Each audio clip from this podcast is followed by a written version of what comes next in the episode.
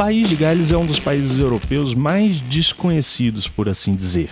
Isso no sentido de quase não ser lembrado mesmo. Muita gente nem sabe que o país faz parte do Reino Unido e que, apesar disso, mantém com muito orgulho sua língua própria, sua cultura própria. Pois é, eles falam o galês, coisa que dificulta um pouco a internacionalização de alguns dos seus artistas. Mas o que se pode dizer de início é isso: se não fosse por uma explosão de bandas indie galesas na Inglaterra a partir do contexto do Britpop nos anos 90, dificilmente Gales teria entrado no radar de pessoas como eu. Como eu me apaixonei ainda nos anos 90 pelo som totalmente característico e original de bandas como Gorky Zygotic Monkey e Super Furry Animals, resolvi a partir disso mergulhar no universo do país, conhecendo diversas outras bandas e também um pouco da sua cultura e da sua história.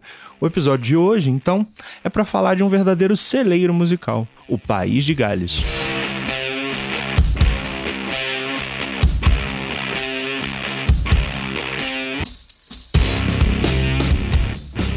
Bom dia, boa tarde, boa noite. Sejam bem-vindos e bem-vindas a mais um episódio do Silêncio no Estúdio.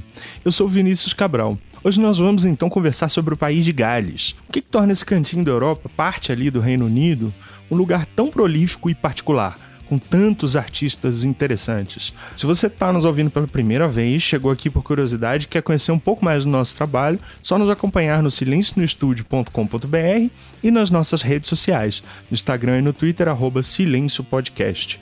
Aguarde um pouco que a gente já volta para falar do país de Gales. Valeu!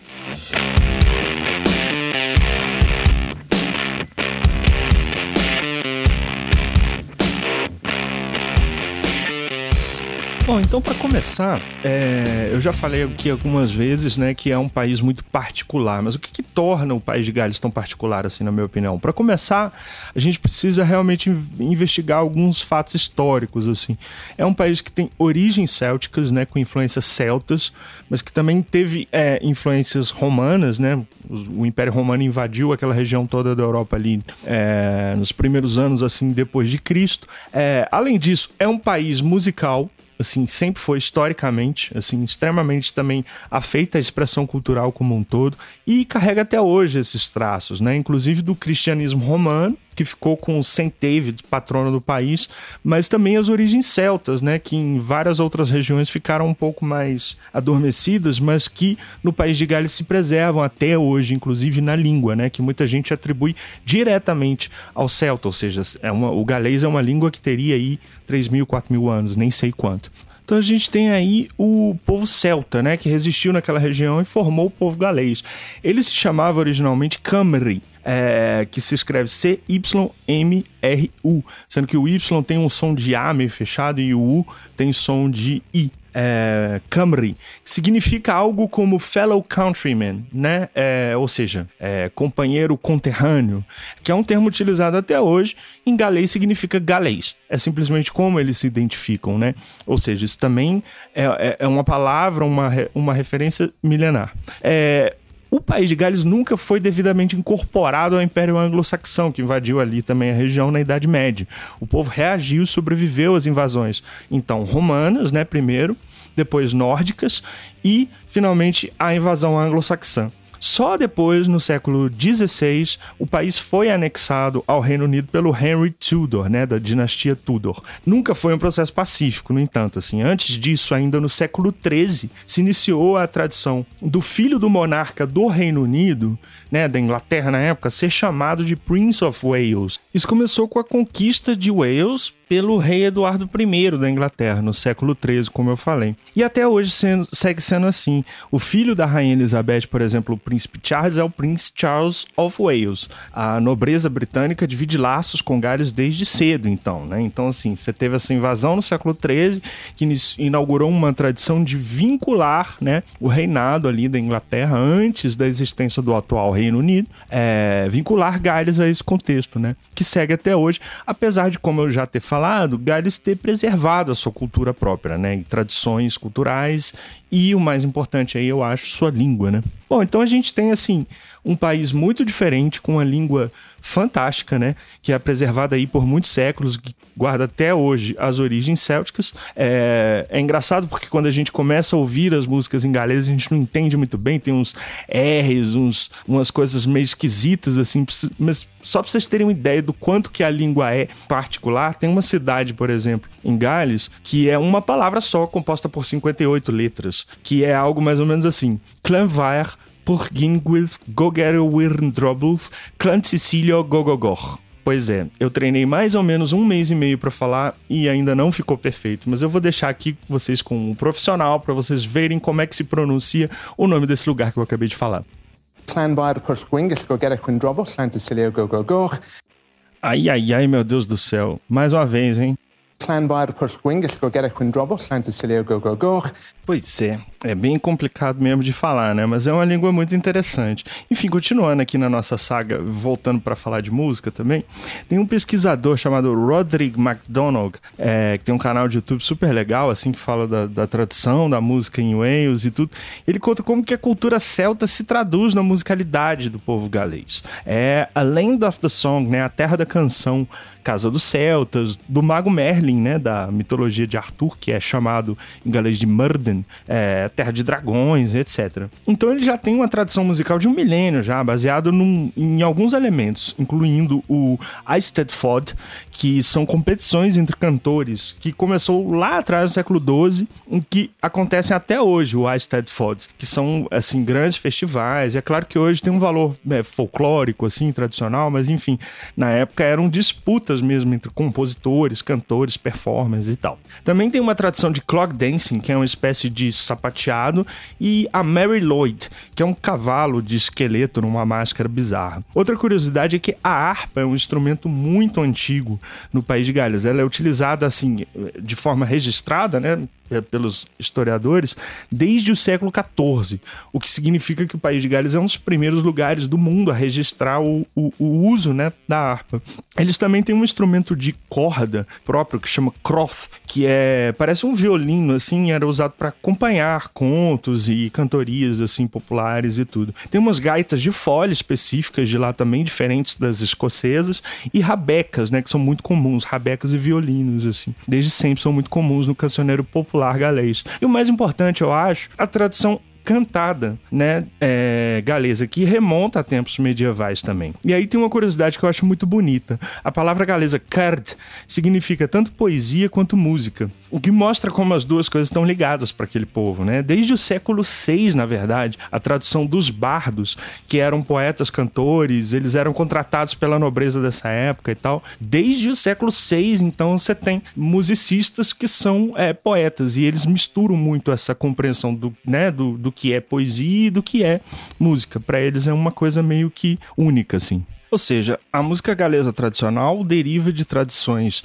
milenares que foram se desenvolvendo em canto, harpa, rabecas e outros instrumentos próprios, né? E com escalas modais, inclusive, que diferencia a música celta galesa das tradições celtas, escocesas e irlandesas. Teve um, um personagem importante chamado Lolo Morgung, que registrou no século XVII as tradições musicais de cantar para as vacas. Essa história é linda. Segundo ele, é, em Gales, o, os pastores, né, ao invés de ficar atrás do gado tocando eles, ficavam na frente do gado cantando e tocando algum instrumento para eles. Assim, e aí quando eles iam vender o gado para os ingleses, os ingleses reclamavam que o gado não se mexia, não andava, e eles falavam assim: "That's because you don't sing to them". É, isso é porque você não canta para eles. Isso é só uma anedota, mas para a gente perceber o quão musical, né, é o povo galês assim. Mais para frente, então, no século XVIII, com a Revolução Industrial, as coisas começam a mudar profundamente, né? Gales acaba virando um território de mineração e de operários, muito como uma espécie de motor para a Inglaterra, né? O que vai gerar uma série de conflitos e que também vai originar uma longa tradição de esquerda no país, né? De Partido Comunista, enfim.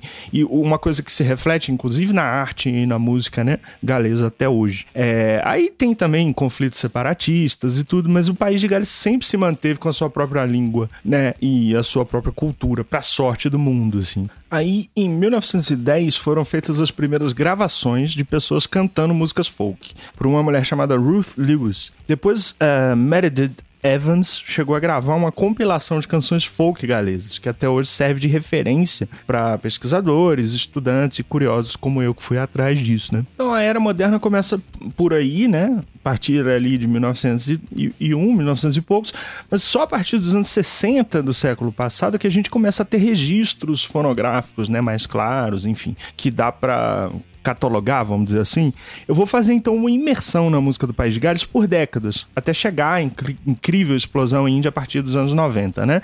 Eu vou começar de 1960.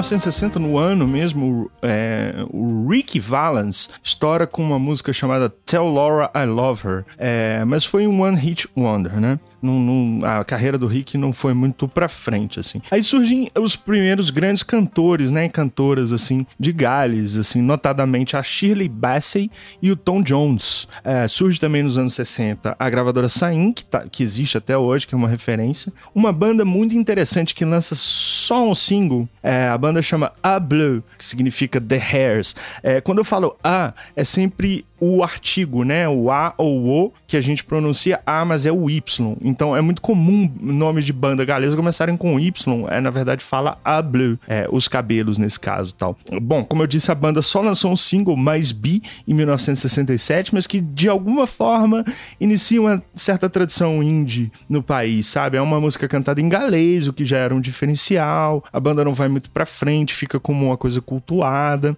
e tal. O Tom Jones é certamente o maior destaque até hoje, né? Da época e até hoje um crooner, assim, incrível. O hit It's Not Unusual é ainda atual e super famoso, é um musicão, assim, né? E ele sempre é, é, envolvido por bandas modernas, né? Cantou com Noise of Carpet, cantou com The Cardigans em 2003, né? Numa versão de Burning Down the House dos Talking Heads, ou seja, o Tom Jones é uma figura aí que vem do pop, é um crooner, né? Mas que é muito importante pra música galesa. Outra é a Shirley Bassey, que eu já falei, que fez a trilha do, do 007 Goldfinger em 65, depois chegou, voltou a fazer trilha para os filmes, né? 007. Uma curiosidade aí é que a Shirley Bassey era negra, filha de pai nigeriano. Só tô destacando isso porque realmente não é comum, né? O país de Gales tem uma, tem uma formação étnica muito clara, né? Que é romana misturada com celta. Não tem, não é um país que tem muitos negros, né? Mas aí ela é filha de um imigrante. É interessante a gente notar aí que entra um pouco nesse universo Motown anos 60, né? E explodiu, estourou, fez muito sucesso mundialmente. Outra figura dos anos 60 importantíssima, assim, para Gales é a Mary Hopkins, que assinou com a Apple dos Beatles por interesse direto do Paul McCartney. Me parece bem interessante, ela faz um folk meio medieval, com instrumentação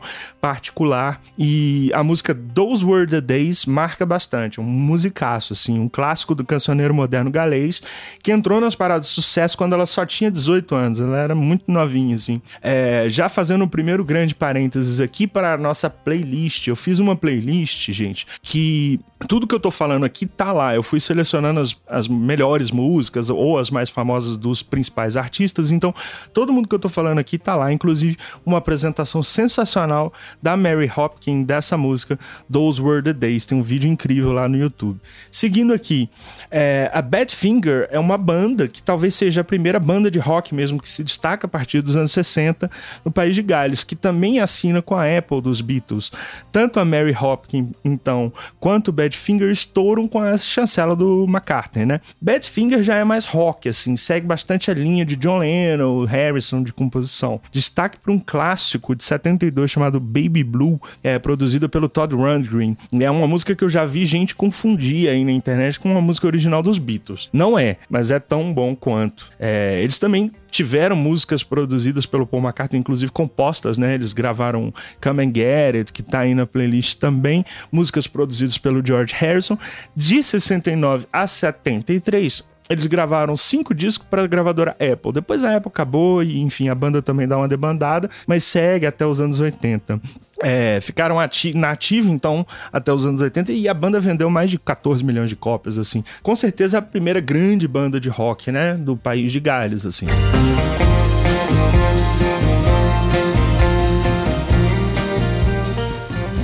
anos 60 ainda guardam o início de vários artistas, né, galeses, como o Man, que é uma banda de blues rock, meio psicodélico. O Dave Edmunds, que vai seguir com uma carreira bem legal nos anos 70 e 80 também. É, com destaque para Girls Talk, de 79, que é do mestre Elvis Costello, mas que foi imortalizado aí pelo Edmunds, que é um cantor bem famoso, assim, em Gales. E o Mike Stevens, esse um folk mais tradicional, bem típico galês, cantado às vezes na própria língua. É, ele tem um primeiro disco chamado Outlander, de 1970, que é impressionante. O segundo também cantado em galês, o Gua Guamon. É, aí que eu entendi, quando eu conheci o Mike Stevens, finalmente, a originalidade do indie galês, assim. Tá tudo ali naquelas métricas malucas, na própria língua deles e tal, uma coisa meio freak folk e tal. É, é claro, o Meg Stevens é um dos artistas assim com uma discografia enorme, que é difícil acompanhar tudo. Eu dei uma peneirada para vocês aí na playlist, vou citar ele novamente, mas enfim, esses são os artistas aí dignos de nota dos anos 60. Já é uma década que marca bastante o país de Gales na cena rock pop internacional, né? Agora a gente entra nos anos 70.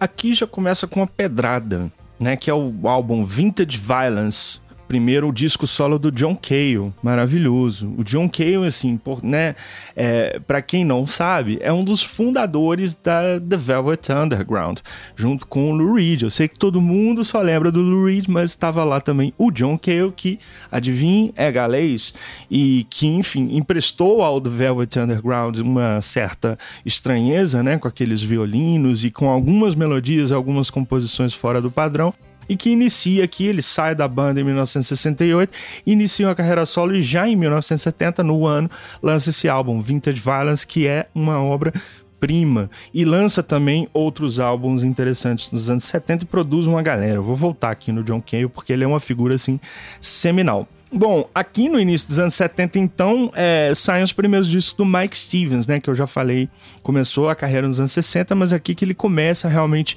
a desenvolver a discografia. Aí eu já destaquei os dois primeiros álbuns dele, que são incríveis, assim, e também destaco um single de 72 chamado Abroad Houdini, que é todinho Super Furry Animals. Eu vou falar mais para frente dessa banda e vocês vão é, entender claramente assim as influências é, diretas aqui do Mike Stevens.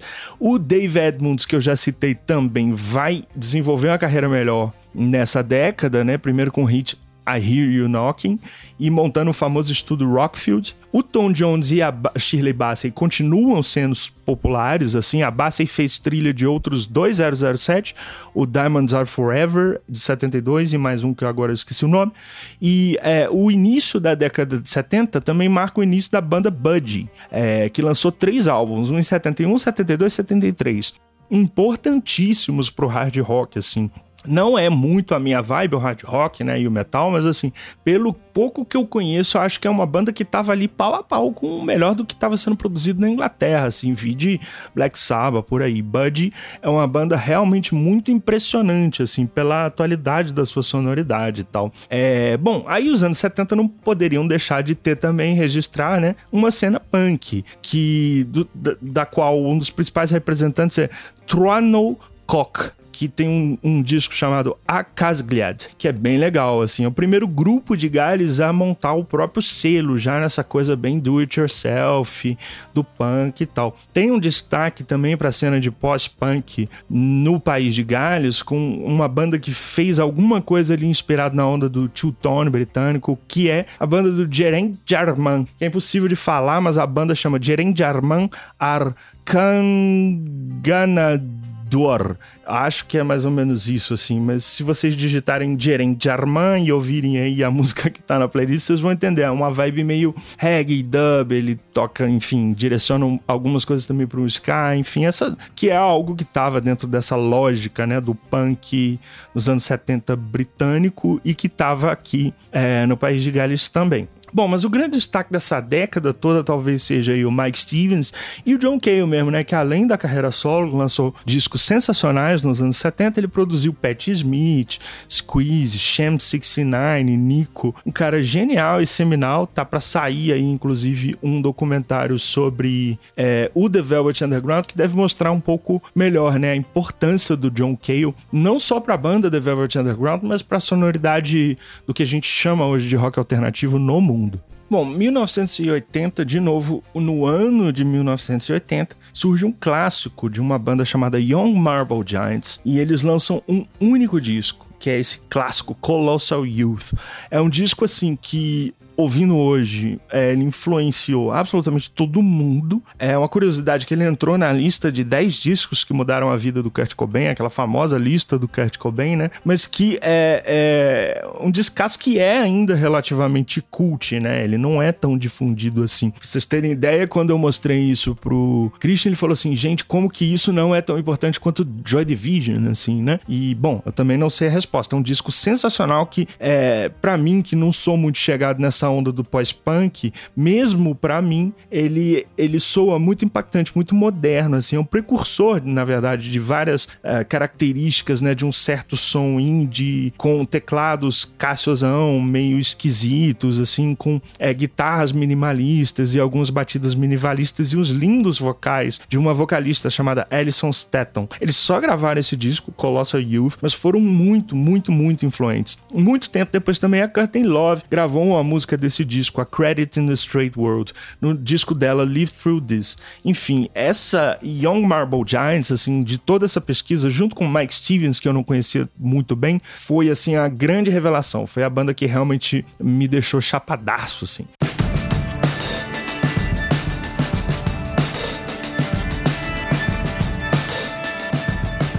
Bom, continuando aqui nos anos 80, a gente tem a, a parte pop, né, dos anos 80, que também tava lá em Gales, assim. Um cara chamado Shaking Stevens, que estourou com hits como This Old House e Green Door, que é bem Elvisinho, né, assim, é, é aquela, aquele retorno que teve nos anos 80 de um rockabilly, assim, mais tradicional. Eu não gosto muito, mas é digno de nota. Em 83 tem uma banda chamada The Alarm, que ficou muito famosa com um hit, assim, oitentista, 68 Guns, que é bem legal. É, de, é do país de Gales também a Bonnie Tyler, que teve alguns hits massacrantes nos anos anos 80, como uma que, um que todo mundo com certeza que tá ouvindo conhece, que é Total Eclipse of the Heart, né?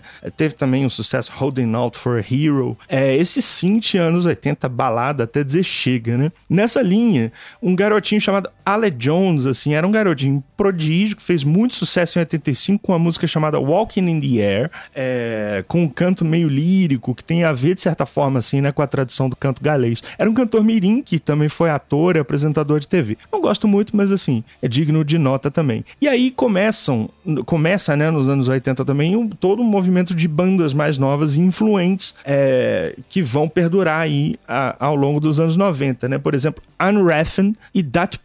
A Unraffen faz um punk de respeito, assim, cantado em galês, pavimentando inclusive o caminho para outras bandas vindouras, mais com a sonoridade punk, né, ou indie punk e tudo. É, eles entraram nos anos 90 sendo relevantes, mas é o Dat Blog é a banda de um cara que é absolutamente genial, o chamado David R. Edwards. É uma banda inacreditável, é, tá nativa aí, tem um documentário sobre, sobre eles no YouTube muito interessante. Eles lançam alguns compilados em, que tem também nos streams, inclusive um de 1985 a 1995. Tem as John Peel Sessions também. É, é, o That Blog foi uma banda que meio que tomou de assalto o underground galês nos anos 80. Não foi muito bem compreendido, obviamente, no país de Gales, mas eles ganharam um destaque muito grande com o John Peel Sessions, né? Que era aquele programa de rádio da BBC famosíssimo. Teve muita banda galesa que passou por lá. E o Dot Blog marcou, porque fez um show antológico para lá, saiu uma coletânea e tal. Então é, é complicado pegar a discografia, porque são muitos álbuns, muitos singles. Então eu, eu indiquei e procurei colocar na playlist algumas músicas das compilações para a galera conseguir entender a potência do Das Blog. Assim, um dos primeiros registros, inclusive, da banda foi uma coletânea com tapes, com fitas caseiras gravadas de 1982, mais ou menos, a 1984, que chama A Tapio Canar, The Early Tapes é assim, um registro sensacional assim de coisas gravadas em Fortrek mesmo, em fita e tal. Enfim, That Blog é a primeira grande banda realmente indie, entende? Assim, do país. Indie por causa de todo o contexto e ela vai influenciar Deus e o mundo e vai seguir aí nos anos 90 com videoclipes e com um impacto cultural muito forte até hoje, influenciando todo mundo, inclusive uh, uh, os né, tão citados aqui Super Furry Animals, assim. Mas é realmente sensacional vocês procurarem saber um pouco mais sobre Dato Blog a partir das músicas que eu coloquei ali, inclusive do documentário, é muito bacana. Teve aí na década de 80 também o selo o selo Unreffen, com o mesmo nome da banda, né, que lançou é, é, Unreffen e outras bandas, e depois o selo Angst, que vai marcar os anos 90, né? Vou falar um pouco mais dele daqui para frente.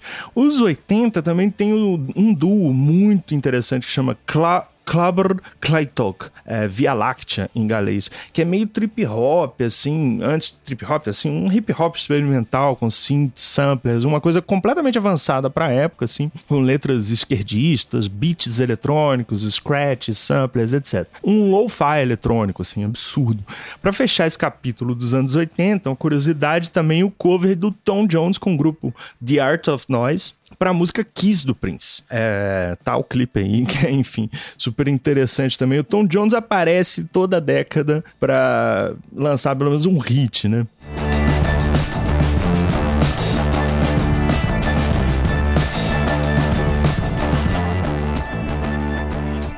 Bom, os anos 90, agora entrando, né, são realmente um episódio à parte, então eu vou resumir muito. Mas assim, na verdade, a grande profusão dessa década é da cena indie mesmo, né, no mundo e em Gales especialmente. É, e aí é importante o selo Angst, que reuniu muita coisa numa coletânea chamada Radio Camry Playlist Volume 1, com músicas de 88 a 1998. Então compreende aí um período de uma década e que pega boa parte dessas bandas mais underground, né, que eu amo completamente todas. Catatonia, A Curve, Gorky Zygotic Monkey, Ectogram, That Blog, que eu já falei bastante aqui, o Fuck Off Pop, que é a primeira banda do Griff Ross do Super Fairy Animals, Topper, Melis, enfim, é uma porrada de banda nessa coletânea. Esse álbum até existe no Spotify, mas tá faltando um monte de coisa. Então é melhor para quem quiser acompanhar a playlist é, que eu fiz pro episódio, vocês vão vendo as bandas ali que estão na coletânea e aprofundando nas que vocês gostarem mais, assim. Mas vamos voltar um pouquinho. A década começa, na verdade, com um sucesso grande dos Manic Street Preachers, né, que lançaram seu primeiro disco, Generation Terrorists, em 1992. Eles popularizam né, um pouco a tradição de banda de guitarra, assim, meio que puxando toda uma onda do, do Britpop, mas seguindo a própria vibe deles, é, que é muito interessante, que tem, assim, um, um vocal, né, meio influenciado num hard rock e tal. Eles sobrevivem ao desconceitual e denso, né, o The Holy Bible, que eu adoro, e ao sumiço do Rich Edwards, que era um guitarrista e letrista da banda. A gente já contou aqui no nosso podcast, no Audio Doc sensacional conduzido pelo Bruno, a história, um pouco, né, da história do sumiço do Rich Edwards e de tabela a história do Manic Street Preachers. Correm lá que assim, é um episódio bem legal para quem quiser aprofundar nos Manics. Eu particularmente gosto muito da banda, gosto muito até o disco Everything Must Go, acho impecável a carreira da banda. E depois do, do desaparecimento do Né, e depois desse marco de 1996, o Everything Must Go, eu não conheço a banda tão bem assim, mas é importante notar que é, é os Manic Street Preachers são o Norvana aqui do Silêncio no Estúdio, né? Todo mundo, apesar de ter gostos musicais completamente diferentes é, se encontra no Manic Street Preachers, que é uma banda do país de Gales. Não é à toa que a gente está aqui dissecando esse país. Bom, outras duas bandas da época que ficaram muito famosas assim na esteira do que se chama aí de Britpop foram o Catatonia, que é formada pelo guitarrista da banda A Kurth, que tá lá na coletânea do selo Angst, que era uma banda super mais underground, mas ele estoura aqui com a Catatônia com o vocal feminino, e o Stereophonics. É, essas duas bandas chamaram a atenção com seus primeiros álbuns, né? O Catatônia para mim, os dois discos mais marcantes são os primeiros, assim, o Way Beyond Blue e depois o International Velvet. E os Stereophonics, com os dois primeiros álbuns, também chamam bastante atenção: Word Gets Around e o Performance and Cocktails. É até onde eu vou com essas duas bandas. Tem algumas outras bandas de guitarra de destaque da época, como Big Leaves, que começou como Beganifs, que tá aí na playlist também, e na coletânea do selo Angst. Topper, que eu já citei também, Derreiro, Melas. Também tem uma cena na cidade de Newport, que chegou a ser chamada de a nova Seattle, nessas, nesses slogans meio marqueteiro, assim, com umas bandas que eu acho mais pop indie, assim, voltadas para um emo, assim, bandas como Feeder, Novocaine, Sixty Feet Dolls. Dessas, talvez a melhor para mim, não é tanta minha vibe, mas eu, eu chego a gostar de, de algumas coisas de Sixty Feet Dolls. É um rockão meio emo, assim. Uma curiosidade sobre essa história toda de Newport é que o Kurt Cobain pediu a Courtney Love, de novo aqui o Kurt Cobain, né, gente, em casamento, ele pediu a Courtney em casamento no legendário TJ's Club em Newport, em 1991, depois de um show do Hole. É, é mais pro final da década, né? No entanto, que dá para dizer que existe, assim, uma certa cena de bandas, mas que também não é nada muito chamativo. Provavelmente é mais uma, um chamariz comercial, assim, de gravadoras e tal. O grande destaque da década de 90 para mim, como eu já disse, são os, as bandas indie, né? Começamos aí com That Blog, que já vinha do final dos anos 80 e continua lançando coisas pelo selo Angst. O do Kleiber Kleitog, também que eu já citei, que influencia muito outras bandas como Tradodiat Ofnus, ainda nos anos 80, ou a uh, Taguadar, que eu acho bem legal, que é no início aí da década de 90 já, e o Tustion, um grupo de rap bem legal, assim, um destaque para um disco Raid e Roabor Robert.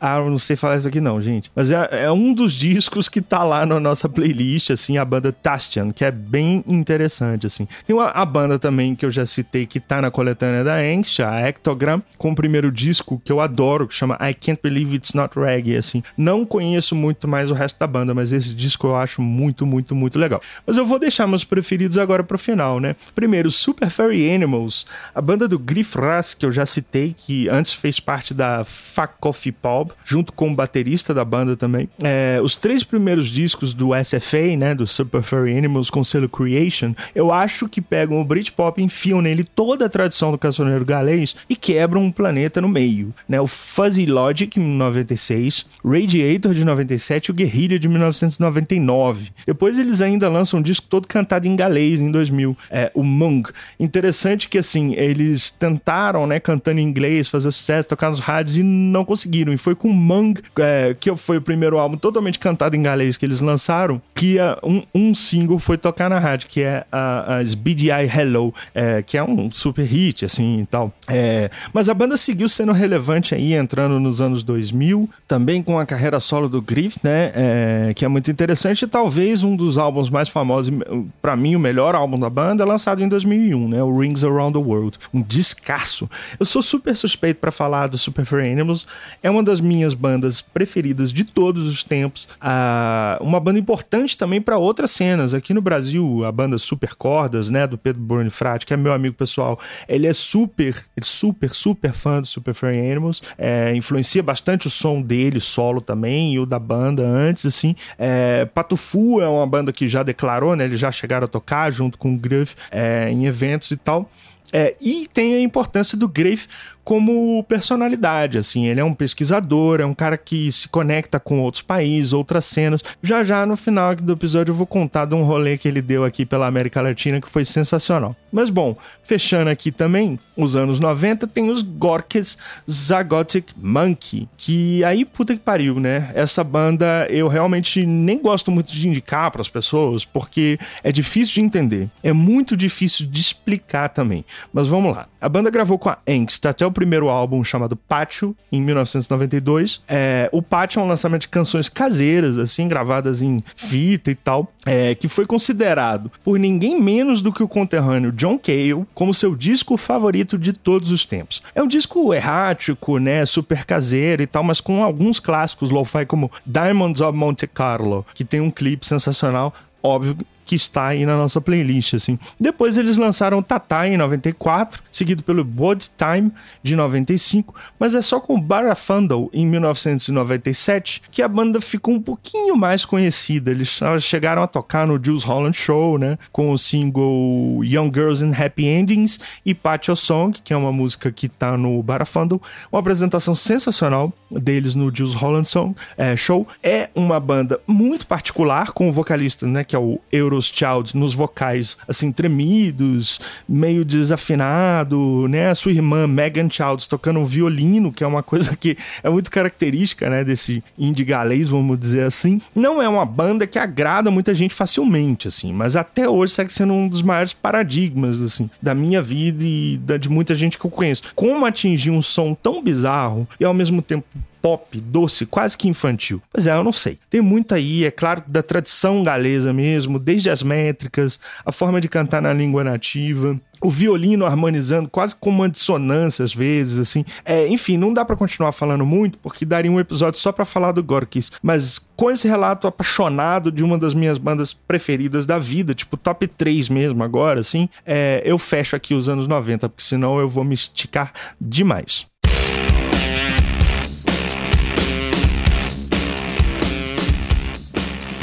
Então agora eu vou falar um pouquinho do século 21, né? Até mais ou menos hoje. A primeira década dos 2000 é um pouco polêmica, né? Recentemente a gente lançou aqui no podcast um, um, episódio sobre o ano de 2000. Tem muita coisa boa, mas tem gente que ama uh, o ano e a década. Eu particularmente acho bem complicado, em geral pouca coisa nova, muita reciclagem e muito pop também, né? Isso fica claro na leva de bandas mais famosas de Gales no período. Lost Prophets, Funeral for a Friend, Bullet for My Valentine. Eu não gosto muito de nenhuma delas, assim, mas são grandes, são um rock, né, meio emo, que não é meu estilo. A gente citou elas no nosso episódio aqui também sobre o emo. Bem a cara do Bruno Lopes, essas bandas aí do início dos anos 2000 em Gales. Então fica a dica aí para ele. A banda desse período, assim, do início aí que eu mais gosto de Gales é com certeza McCluskey, né, de Cardiff, é, que é a capital do país. Tem uh, poucos discos, acabou cedo em 2005, mas gerou duas outras bandas novas, The Future of the Left e Shooting at Unarmed Men. É, os nomes são ótimos, mas as bandas não são assim tão notáveis, não. Eu gosto mais do McCluskey. Tem também uma tentativa nessa época, né, de um pop, assim, hiper pop cantado em galês, numa banda TNT que eu acho horrível, e outra girl band também da época que chama Fina. É, eu acho muito ruim. Não, é, eu não acho que o galês combina muito com esse estilo meio pop, girl, boy band anos 2000, não, sabe? Mas em 2003 uma música inusitada chamada Your Mother's Got a Penis estoura no país com o grupo Goldie Looking Chain. Uma música interessante, é engraçada, um meme, né? Tá aí na playlist também. Agora, enfim, é um período complicado, mas tem esses destaques, assim, tem outros destaques, né? Manic Street Preachers e Super Fair Animals continuam lançando discos legais, inclusive sai, né, aí em 2001, o disco que eu já citei do SFA clássico Rings Around the World. É, no pop também surge uma cantora interessante, a Duffy, produzido inclusive pelo Bernard Butler, né, do Ace Wade. Tem um single dela de 2007 que é interessante, chama Mercy, uma boa música, assim. É, mais recentemente tem uma outra cantora mais tradicional, folk, romântica, que tem feito sucesso hoje, né? A Charlotte Church. Eu não gosto muito, mas é, é, é interessante, assim, porque tem uma onda clássica tem sido puxada aí mais recentemente. Bom, outro representante de Gales importante também na cena internacional hoje é a Marina, né? Ex-Marina and the Diamonds. Começou a lançar discos a partir de 2010, conquistou a cena pop, assim, ela é um mega hiper hit, assim. É, lançou disco até esse ano aí solo. E mas de bandas, bandas indie, mesma coisa começa a ficar um pouco mais obscura de se achar, né? Mas eu achei algumas, assim. É, depois de 2010 tem uma banda chamada Candelas, que tem um disco legal de 2014, que vale a pena pesquisar mais sobre essa banda. E eu descobri também, fuçando muito, uma banda nova chamada Ar Eira, de uns moleques, assim, super indie e tal. Tem dois discos, o último do ano passado, 2020, e eu dei uma palhinha deles aí na playlist, assim. Também vale a pena ficar de olho nessa banda. Parece que eles fizeram um pouquinho de sucesso antes com o single Ellen em 2013, assim, quando eles eram tipo garotos, assim. É engraçado assistir o clipe, parece que são as crianças fazendo rock, mas a música é perfeita, assim, é uma música incrível. Eu realmente não achei muito mais informação sobre eles online, a não ser no site da BBC Wales. É, tem um site a BBC Wales, que foi uma referência também de pesquisa, que chama Gorwellian Horizons. Inclusive é um site dedicado a bandas galesas atuais, é, que vale a pena dar uma fuçada, porque eu descobri muita banda lá e tal mas das quais eu tô destacando essa Areira que eu achei absolutamente fantástica e seguindo realmente uma tradição é, do indie galês, assim. Os vídeos deles têm pouquíssimos views e tal, mas é uma banda que é bem o meu estilo, assim. Eu tô atrás de mais coisa deles. E eu acho também que é legal citar porque tem a ver. Quem gostou das principais bandas que eu citei até agora provavelmente vai gostar de Areira,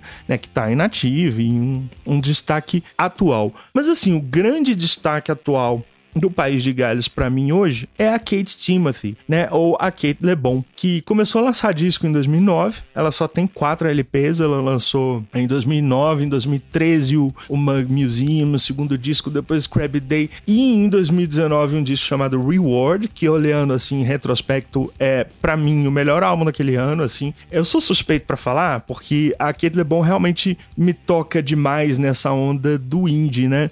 Não só a mim, inclusive assim o Jeff Tweedy do Wilco já falou certa vez que assim, a guitarra da Kate LeBon é algo muito característico. Eu escuto e eu sei que é ela. E não só a guitarra, a guitarra, o jeito de cantar, é, enfim, que eu acho que realmente também, assim como a Eira segue toda a tradição do indie galês, assim. Bom, importante é, dizer, assim, para encerrar essa timeline do rock do pop em Galhos, que existe hoje também é, uma ressurgência da música clássica do país, né? Com representantes aí como a Charlotte Church, que eu citei, cantores mais folclóricos, e tal, e certamente muita coisa de cena local que a gente simplesmente não tem acesso ainda, né? Nos anos 90 tinha esses selos como Angst, é, como Anreffen, as compilações, também as John Peel Sessions da BBC, né?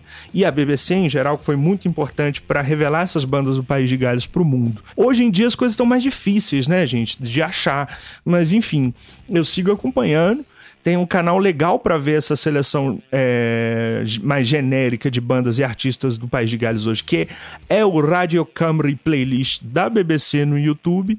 E tem também esse site da BBC, o Gorwillian Horizons, que é tem feito uns, um, um, uns registros bem legais, com reviews de bandas e tal. Mas como eu falei, ainda falta um elemento agregador que eu acho que esse episódio está tentando trazer um pouquinho de informações sobre as bandas desse país tão sensacional. Música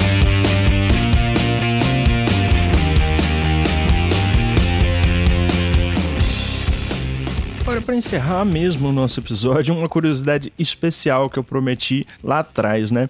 Que é um, um contato que existe de Gales com a nossa região aqui na América Latina, né? Existe uma colônia galesa na Argentina, na Patagônia. Sim, é isso mesmo, o rolê aleatório para encerrar esse episódio especial. Tem um filme, inclusive, chamado Separado, que foi produzido pelo Griff Rust, do Super Furry Animals, onde ele vai atrás de um parente dele, remoto, que chama René Griffiths. Né, os, os, antepassados do René Griffiths fugiram de Gales, né? E se refugiaram na Patagônia. E aí reza a lenda que foi assim.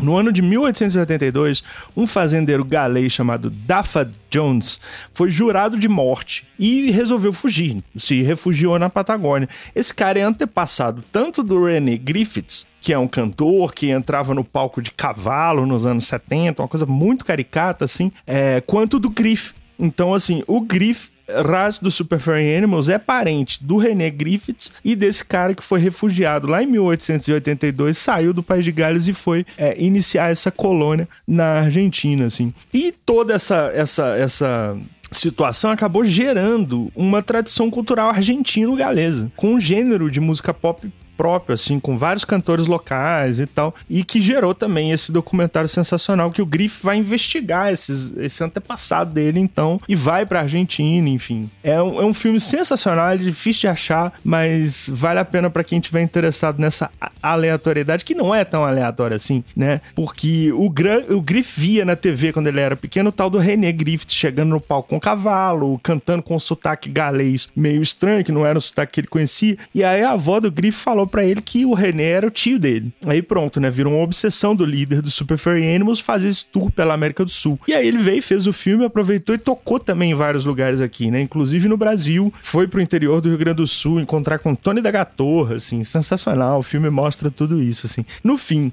o René Griffiths é realmente um personagem muito interessante que representa esse folk pop argentino-galês. Gravou vários discos a partir dos anos 70, inclusive com o nome sugestivo de Celtica Latina. Pois é, parece rolê aleatório, mas nem é tanto. Afinal, descobriram recentemente, isso é só a cereja do bolo, que no DNA do povo galês existem traços ibéricos. Olha só que loucura. Vai saber se naquela putaria das idades antigas aí, pré-medievais, os povos que formavam Gales e, não sei, os lusitanos e os, os catalões, tudo se misturaram de alguma maneira? Não sei. Fato é que existem traços ibéricos no DNA do galês e, paralelamente a isso, existe uma colônia galesa aqui na Argentina. Eu nem entrei muito nesse universo, né, do pop galês argentino na nossa playlist, em toda essa pesquisa, porque senão esse episódio ia ter muito mais tempo. E a nossa intenção é realmente fazer um recorte, mostrar para vocês e falar de curiosidades de um país muito desconhecido, muito rico, com uma, com uma riqueza cultural e musical assim espetacular, sensacional, e que se vocês pegarem só esses 40 e poucos minutos aqui que eu falei, mais a playlist que eu construí, especialmente música por música, para vocês conhecerem um pouquinho, eu acho que vai ser uma imersão sensacional que não é um caminho sem volta realmente do país de Gales, que vocês entram e não dá mais para sair. Falo por experiência própria. E deixo aqui registrado meu muito obrigado ao Gork, é, que é o Rodrigo Gork, né? Hoje ele é um grande produtor aí brasileiro, que foi o cara que me apresentou na adolescência Manic Street Preacher, Super Furry Animals e Gork Zygotic Monk, que inclusive é uma banda que ele gosta tanto que é por isso que ele chama Gork. Fica aí essa, essa curiosidade né? E muito, foi muito importante para minha formação musical ter conhecido essas bandas nessa época. E hoje, muito tempo depois, né? Sei lá, quase 20 anos depois, eu consegui voltar a ouvir essas bandas e descobrir coisas mais obscuras que estavam ali influenciando essas bandas e coisas também que vieram depois. O que foi também muito estimulado pela cena atual de Gales, que tem na Kate LeBon a sua principal referência, com certeza, assim. Mas é isso, gente. Foi um episódio muito especial. Eu espero que vocês tenham gostado e que vocês tenham paciência de ouvir tudo tudo. Massa. Agora, só antes de terminar, um recadinho final. Se você quiser nos ajudar financeiramente, você pode virar um assinante do nosso podcast. Você vai poder participar do nosso grupo fechado de Zap e receber uma newsletter com conteúdos exclusivos, onde a gente dá dicas, falamos sobre novidades do mundo da música. É um episódio em formato de e-mail. Para saber todos os detalhes, entra no nosso site e clica no menu Apoie, lá no silencionostudio.com.br. Agora a gente vai ficando por aqui e a gente se fala semana que vem com um novo episódio. Grande beijo, grande abraço, valeu!